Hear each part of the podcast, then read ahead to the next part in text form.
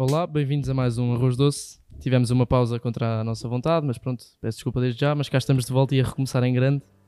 A minha convidada de hoje é a Setubalense e eu sinceramente não sei bem como é que lhe hei de chamar. Olga, Helga, Cristina, professora da EPI ou professora de Super Pai ou do Inspector Max.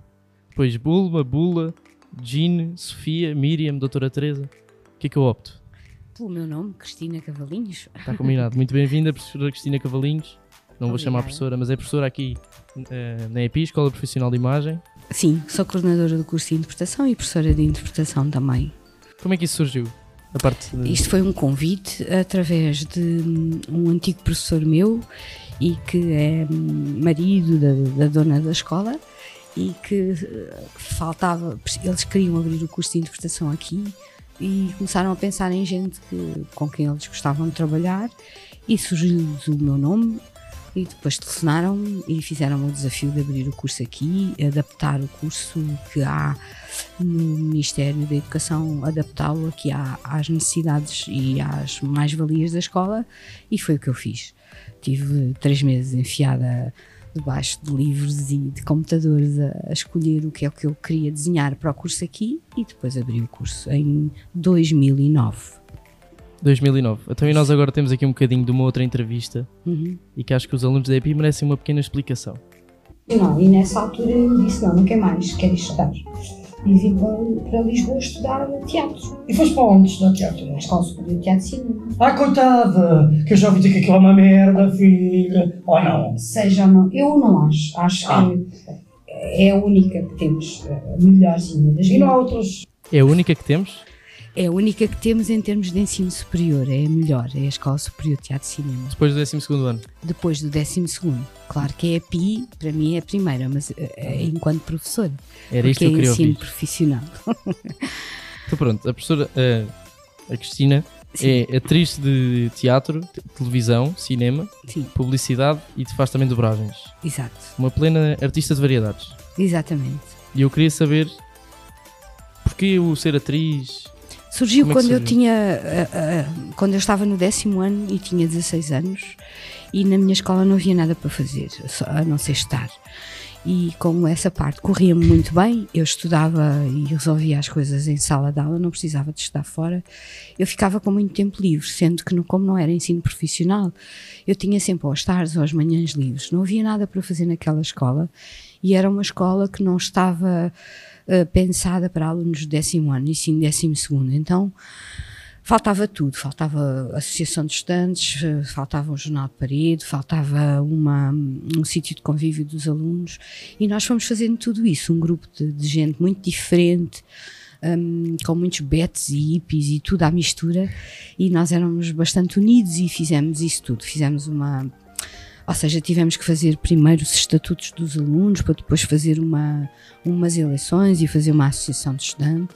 Depois, a seguir, ah, fizemos o tal jornal de parede, fizemos ah, tardes de rock, porque estávamos nos anos 80 ah, do século passado e o rock estava a surgir em Portugal. E depois alguém me disse: Não queres fazer um grupo de teatro? E nós fomos ter com a Câmara Municipal de Setúbal, éramos três jovens de 16 anos e um deles sabia que havia um palacete que estava abandonado e nós fomos pedir a chave do palacete. Os senhores riram-se muito para nós, acharam estes putos veio aqui com esta coragem e sim, emprestaram-nos a chave e puseram-nos à experiência durante dois meses. Nós eh, limpámos literalmente o palacete à mão, a esfregar o chão e tudo isso. Um, e começámos a convidar atores profissionais do Teatro de Animação de Setúbal para nos darem aulas e formação de teatro. E começou assim, como um, no fundo um hobby, e depois esse hobby transformou-se numa grande paixão. Nós fizemos várias peças de teatro, eu era a tesoureira do grupo e tivemos muito sucesso, ou seja, conseguimos sempre com o dinheiro dos bilhetes eh, pagar as nossas coisas e os nossos figurinos e, os cenários.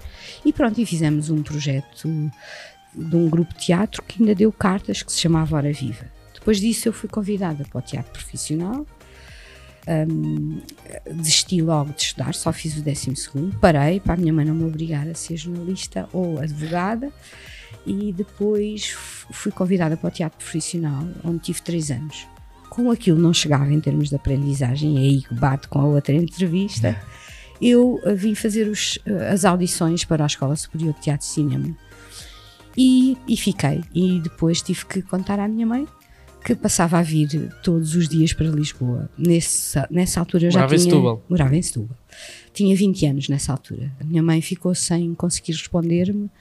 Eu também não lhe dei hipótese e pronto. Isto foi num domingo à noite e na segunda-feira às 5 da manhã estava-me a levantar para vir estudar. Três anos aqui cá. Hum, Ainda era no bairro Alto, a escola, e portanto era, era, era muito misturada com, com a escola de dança e a de música.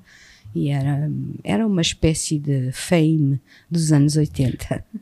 E tinha um plano B?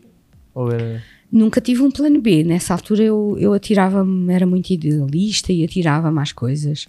E na altura também não havia muito essa preocupação de não termos emprego.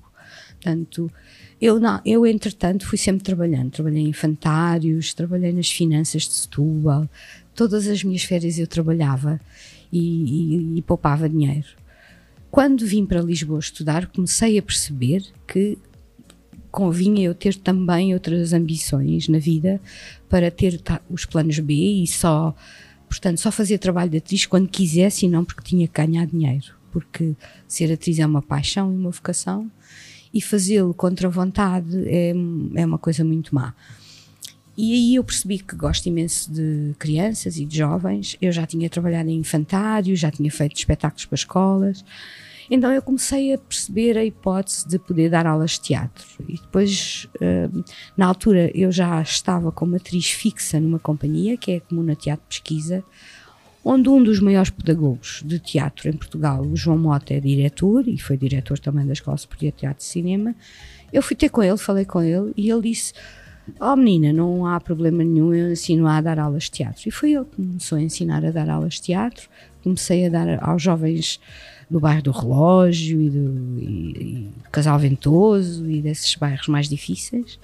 Portanto, aprendi logo no duro e, e dou aulas há acho que há 30 anos dou aulas. Sou atriz há 38 e dou aulas há cerca de 30 anos, penso eu. Como é que é a sua semelhança ver pessoas de 16 anos já decididas a quererem ser atores? Eu fico muito orgulhosa, fico com medo que, que não se aguentem emocionalmente, porque isto é muito, é muito duro, mete muito em, eh, em- em questão a nossa autoeficácia, agora ainda por cima com a ditadura da imagem, não é? Porque eles querem meninas bonitas e há meninas que não são, não se acham bonitas e portanto podem ter, eh, fico com medo, protejo-os muito, só acho que sou muito mãe deles, mas também sou exigente no trabalho com eles e, e espero que, que ele- digo-lhes sempre que eles podem ser atores até quererem e quando não quiserem podem experimentar outras coisas.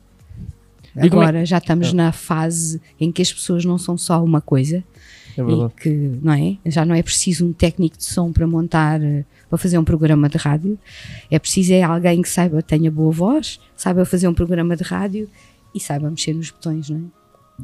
E como é que se passa de ator amador para profissional? No meu tempo era no duro, era três anos como estagiária, que foi o que eu tive, a ganhar nove contos, que são nove contos, eu acho que são que são 45 euros. Portanto, era o que eu ganhava por mês eh, a trabalhar no duro, a fazer as coisas piores, ou seja, pequenos papéis como atriz, mas também tratar do guarda-roupa, lavar o bar e, e fazer o, o que os outros não querem fazer.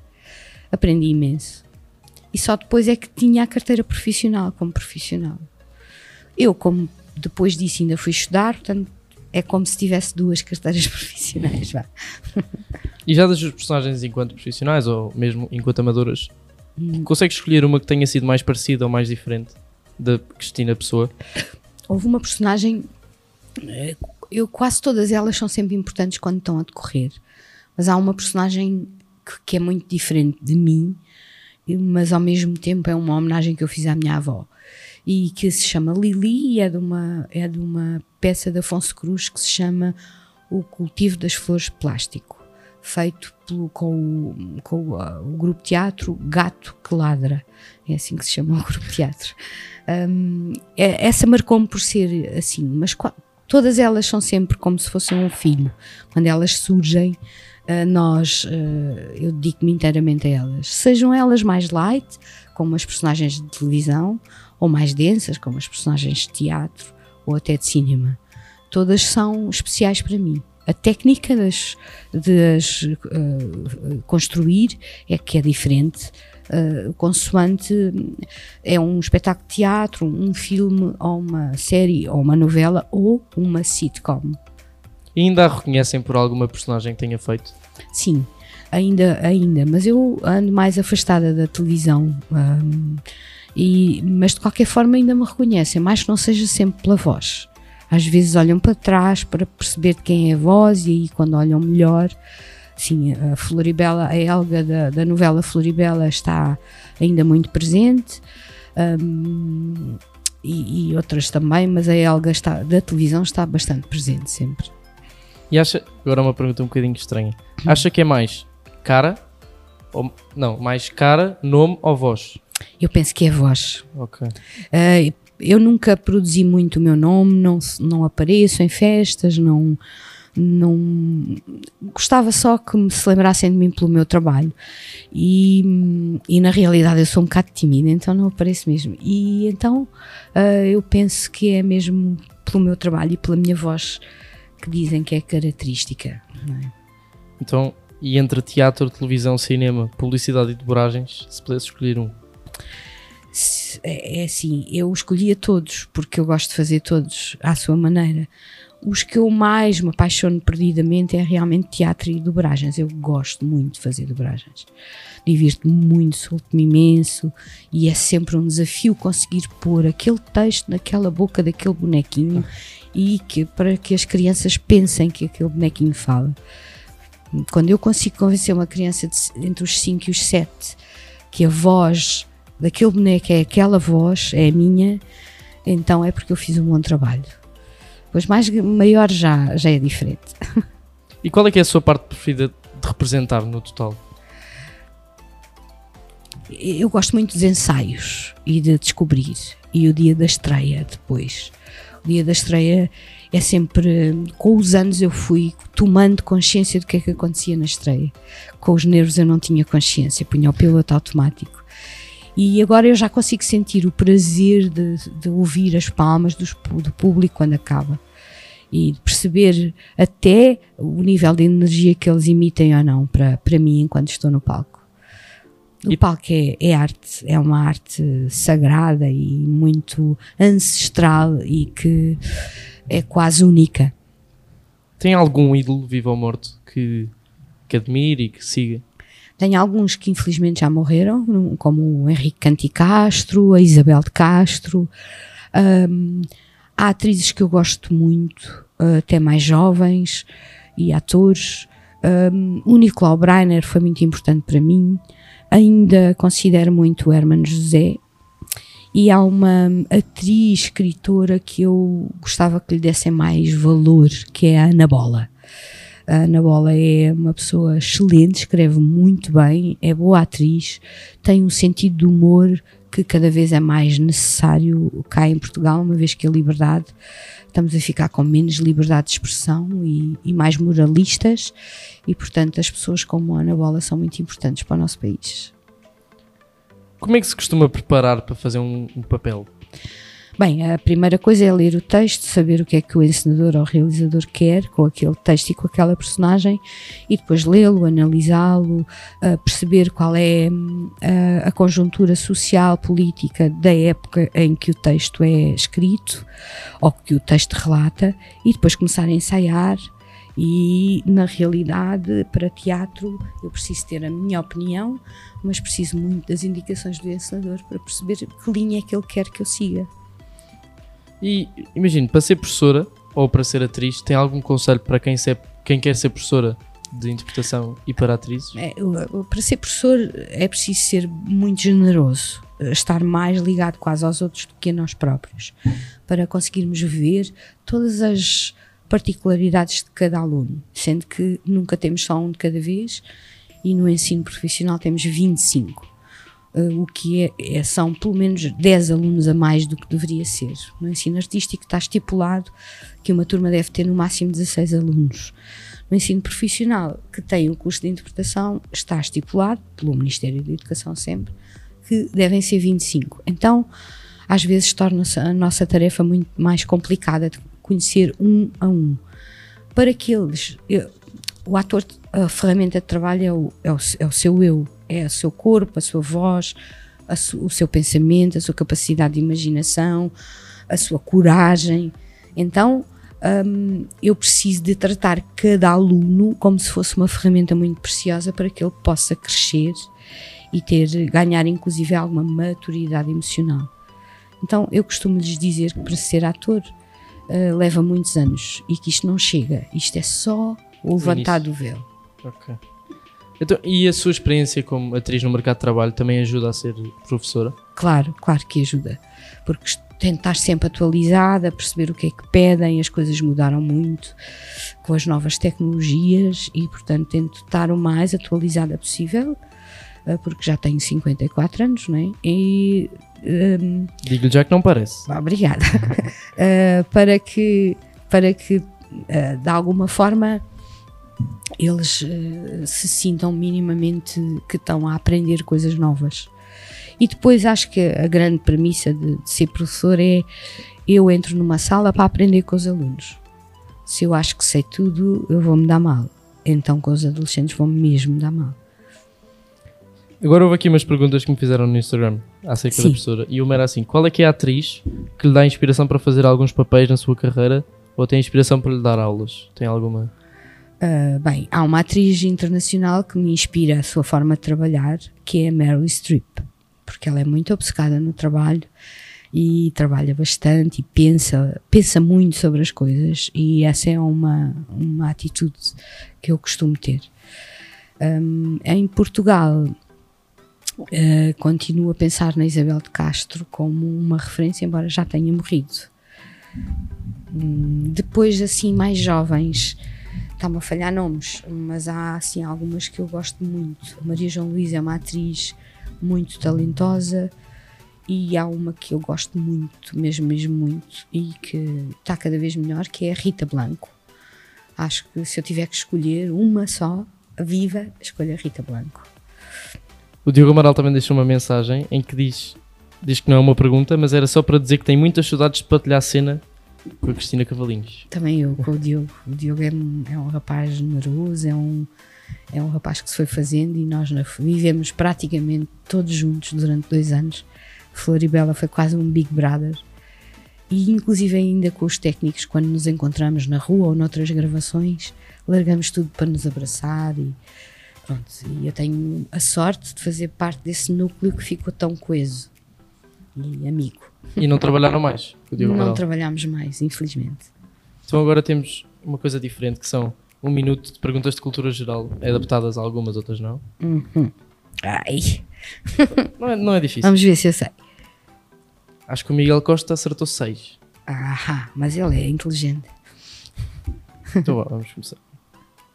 O, ah, é importante, porque assim, é só um minuto, por isso é importante responder bem e rápido ao Ok. mesmo tempo. Qual é que foi a primeira telenovela portuguesa? Vila Faia ou Conta-me Como Foi? Vila Faia. Qual é que é o nome da linha imaginária que divide o planeta Oeste e Este? Linha do Equador ou Trópico do Cais? Trópico do Cais. Quem pintou o teto da Capela Sistina? Leonardo da Vinci ou Michelangelo? Michelangelo. Isso. Quanto tempo durou a Segunda Guerra Mundial? 6 anos ou 3 anos? Eu acho que foi três. A tradição da cultura, a tradição da cultura do teatro veio de que país? Grécia ou Itália? Grécia. A palavra teatro tem origem grega, theater, que significa arte de encenar ou local onde se vê o teatro. Local onde se vê o teatro. Quem contracenava com Hermano José e fazia de Senhor Contente? Miguel Guilherme ou Nicolau Brainer? Nicolau Breiner. Como se chamava a professora Cristina, eh, Cristina Cavalinhos na novela Aqui Não Há Quem Viva? Ivone ou Miriam? Eu acho que era a Ivone, mas não tenho a certeza. Qual a parte do Sol que é mais quente? A sua atmosfera ou a sua superfície? A sua superfície? A sua atmosfera. Ok. Então vamos lá, acertou o Vila Faia, Uhum, depois o Trópico do Cais era a linha do Equador, ok. o Michelangelo está certo, Assim. depois a, a guerra- a Segunda Guerra Mundial foi 6 anos, Seis. por isso tem agora Duas. duas. Depois Grécia, Uhum. o local onde se vê, Uhum. 5, Nicolau Brainer 6, Ivone 7 e a sua atmosfera 7 igual. Igual a Miguel Costa. Muito bem, Miguel, trapaceita. oh, Então pronto, empatados. eu acho que por hoje é tudo. Um Ok. grande obrigado à professora Cristina Cavalinhos. Obrigada, obrigada, meu querido. E adeus, até ao próximo arroz doce. Adeus. Ah, esqueci-me de dizer. Sim. Todos os convidados que vêm ao meu arroz doce, eu dou um arroz doce no fim. Ah, Não trouxe porque estamos a gravar na escola, sim, mas eu mas esta semana traz. ainda trago. Está bem? Então, Fica combinado. Muito obrigado e isto foi mais um arroz doce. Tchau.